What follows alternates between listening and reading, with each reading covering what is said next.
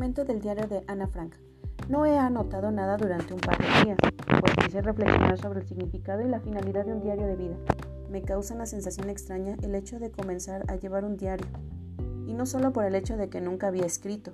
Supongo que más adelante ni yo ni nadie tendrá algún interés en los exabruptos emocionales de una chiquilla de 13 años. Pero eso en realidad poco importa.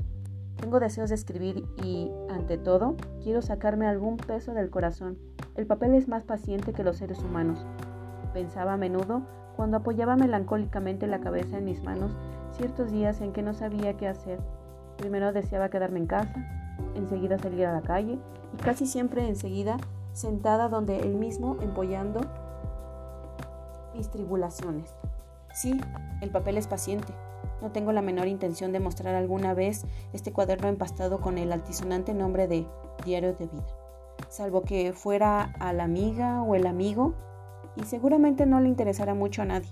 Y ahora he llegado al punto alrededor de cual gira todo ese asunto de mi diario de vida.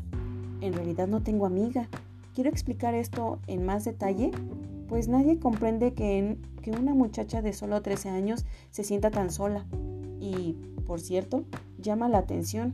Tengo padres amorosos y querendones, una hermana de 16 años y, si lo sumo, unos 30 conocidos más o menos.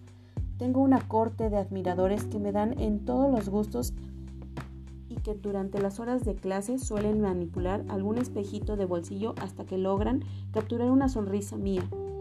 Tengo parientes, unos tíos y unas tías realmente encantadoras. Una linda casa y, en realidad, no me falta nada, salvo una amiga.